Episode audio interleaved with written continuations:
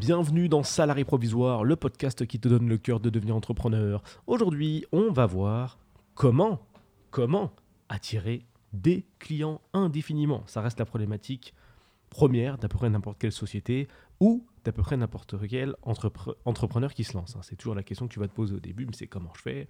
C'est cool, j'ai un service à vendre, je rêve de le vendre correctement, mais je ne trouve pas de clients. Il n'y en a pas, ils sont cachés, ils viennent pas vers moi, il y a trop de concurrence, il y a trop de monde, je suis pas assez fort, je suis pas assez connu, il faut que je sois un influenceur, il faut, que je faut que je sois trop fort. Je vais te donner des conseils très simples que tu vas pouvoir appliquer directement à ton business ou éventuellement, je ne sais pas, à ton futur business. Premier conseil, il faut que tu commences par différencier les besoins et les envies de ton prospect slash client. C'est souvent quelque chose qu'on ne fait pas directement, hein, on y va directement. Et on oublie en fait de faire ce distinguo. Il y a ta version, ta vision, tu vois. C'est-à-dire que tu estimes que certaines choses sont bonnes pour d'autres personnes. Et il y a la vision de cette fameuse autre personne. Beaucoup d'entrepreneurs qui se lancent font l'erreur de se dire, tiens, je sais que ça c'est bon pour l'autre, donc forcément, c'est ce qui lui convient, donc c'est ce qui va fonctionner, c'est ce qui va acheter. Comme tu le sais, on est des humains, hein, bien sûr, plusieurs visions, plusieurs positions, et bien souvent, hein, sinon ce serait beaucoup trop simple, ce que tu penses être bien pour ton audience n'est pas l'objectif de ton audience. Je peux te donner un cas de figure qui est un, peu lointain pour tout le monde. C'est comme si tu disais à un jeune footballeur en devenir, qui gagne, je sais pas, 1000 euros par mois parce qu'il vient de commencer sa carrière et puis c'est ses premiers salaires, c'est comme si tu disais, écoute, j'ai le contact d'un expert comptable, ça va être incroyable, qui va te permettre de faire euh, des placements euh, super et surtout, pardon, de mettre ta thune dans un paradis fiscal pour que tu évites euh, une imposition trop violente. Voilà. Donc, on est vraiment dans la config où tu vas, as de l'expérience, lui non, tu es en train d'essayer de lui proposer un service qui techniquement n'est pas un mauvais service, parce que s'il est amené à gagner beaucoup plus d'argent, et étant donné qu'il est très prometteur, ça peut être intéressant, même si c'est pas très beau d'esquiver les impôts, on sait très bien qu'il y en a qui le font.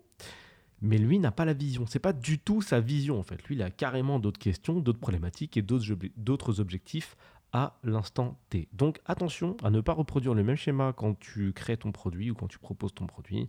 Fais toujours le distinguo entre ce que tu sais, ce que tu veux proposer, bien évidemment, et ce que ton prospect, ton client veut réellement.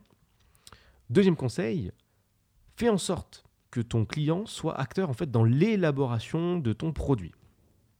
En général, quand on se dit tiens, je vais vendre un petit truc, je vais lancer quelque chose, on s'assied à une table ou devant un PC, on prend sa petite feuille ou ses petites notes et on commence à, rédiger euh, le best product ever. Ok?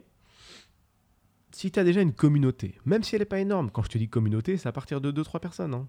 Je te demande pas d'avoir un million de personnes derrière toi qui te donnent des conseils. Petite communauté, tu vois. Tu lances ce que tu veux, podcast, chaîne YouTube, un livre, peu importe. Tu réussis à récupérer quelques contacts. Fais en sorte que ces personnes-là bah, puissent agir dans le cadre de l'élaboration du produit. Parce que finalement, la personne qui connaît le mieux son client, bah, c'est ton client en fait. Dans un premier temps, hein. une fois que tu auras étudié l'avatar, ce sera toi qui, qui connaîtra le mieux ton client, mais au début, c'est lui. Donc demande-lui directement, plutôt que de te dire, tiens, je pense que si je fais ça, ça va lui plaire de fou, parce que les gens qui ont son profil en général aiment ça, si ils sont dans ce mood pour, tu vois, c'est beaucoup beaucoup de spéculation, alors qu'il n'y a rien de plus simple que de poser la question, bonjour, je vends un service qui permet de faire ça, ça, ça et ça quel est toi ton besoin? Voilà, j'ai une entreprise qui permet de faire X, quel est toi ton besoin? Bah écoute, moi mon besoin c'est ABC. Alors que toi, si ça se trouve, si tu l'avais fait tout seul, tu aurais répondu au besoin euh, WY, ce qui n'a rien à voir.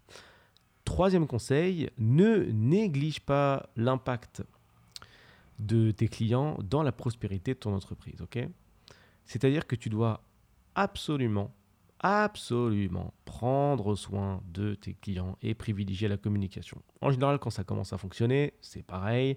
Tu te dis que tu es le roi du pétrole, c'est la fête, tu parles à personne, tu es un entrepreneur de renom. on a beaucoup d'ego, hein. il peut se passer des choses assez incroyables quand tu commences à faire 10K, euh, 20K. Hein, voilà.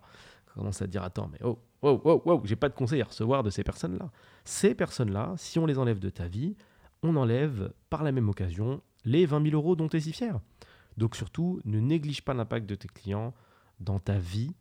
Souvent, c'est des gens bah, qui vont faire changer euh, les choses. Si tu vends un service qui permet toi de faire changer leur vie, tant mieux, et c'est un petit peu l'idée, hein, ce que je te conseille de faire. Si tu as une expertise, c'est plutôt pas mal. Mais attention à prendre soin d'eux. Donc ça, ça se touche un peu avec le conseil numéro 2, tu sais, quand je te dis qu'il faut faire en sorte que ton client soit un peu acteur de, dans l'élaboration de ton produit. Euh, là, c'est pareil. Un client satisfait, c'est un client qui fait, bon, qui parle de toi, mais pas trop, mais un client insatisfait, c'est un client en général qui est très très très bruyant. Donc attention à ce piège, attention à l'attitude que tu pourras avoir par rapport à tes clients. Fais attention, les informations tournent vite. Les informations tournent très vite, surtout quand tout le monde passe énormément de temps sur les réseaux sociaux. Donc montre-toi à l'écoute, encore et encore. Ne néglige pas la communication, pose des questions, sois présent et respecte tout le monde. Avant le business, il y a de l'humain quand même, faut pas déconner. Et t'es pas euh, meilleur ou euh, plus important sur Terre qu'un autre. Faut bien faut bien l'avoir en tête.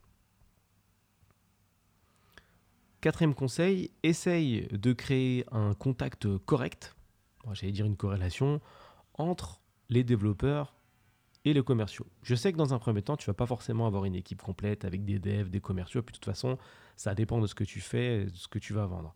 Quand je te dis développeur, c'est pas forcément des gens qui vont faire du dev pur et dur et écrire des lignes de code. Tu vois, si par exemple demain tu vends de la formation, tu vas peut-être avoir un mec qui va écrire tes pages de vente ou ce genre de choses-là. On va parler plutôt des personnes, quand je dis développeurs, qui développent ton business, qui t'aident à développer ton business. ok? Il y a ces gars-là et il y a les gens qui vont le vendre ou en tout cas, par extension, les gens qui seront chargés de, par exemple, créer tes publicités. Tu vois, ces gars-là. Il faut faire attention, il faut souligner, il faut surveiller vraiment que les informations transitent bien entre ces personnes peut-être que même au début, enfin au début ce sera toi, c'est-à-dire que tu feras tes propres pubs, mais euh, enfin tu feras tes propres pages de vente, mais tu, ne feras pas tes propres pubs, ou peut-être qu'au début bah, tu feras tout d'un coup, c'est sûr que toi c'est facile à te comprendre comme tu es une seule une personne, mais quand tu vas commencer à déléguer, assure-toi toujours que l'information transite correctement. Parce que mélanger les corps de métier, en tout cas faire en sorte que les corps de métier se comprennent, ça reste une qualification, ça reste quelque chose qui est à surveiller. Je repique quand même un peu sur l'exemple agence de marketing digital, même si ce n'est pas forcément le projet que tu veux lancer. Les développeurs, en général, ne sont pas très très solides en communication. ok? Par contre, les commerciaux, c'est leur métier. Donc en général, qui se ressemblent s'assemblent, donc les développeurs ne passent pas forcément beaucoup de temps avec le commerciaux. Même si ce n'est pas forcément un modèle que tu vas reproduire dans ton business, fais toujours attention à ça. Et pour faire simple, pour grossir le trait, fais en sorte que les informations dans ton équipe transitent correctement. Attention spéciale sur ça, parce que c'est vraiment ultra capital que quelqu'un qui a une position à l'avant de ton business, type un commercial ou même toi, arrive à correctement communiquer avec les personnes qui sont plus dans le bac. La retranscription, c'est hyper important.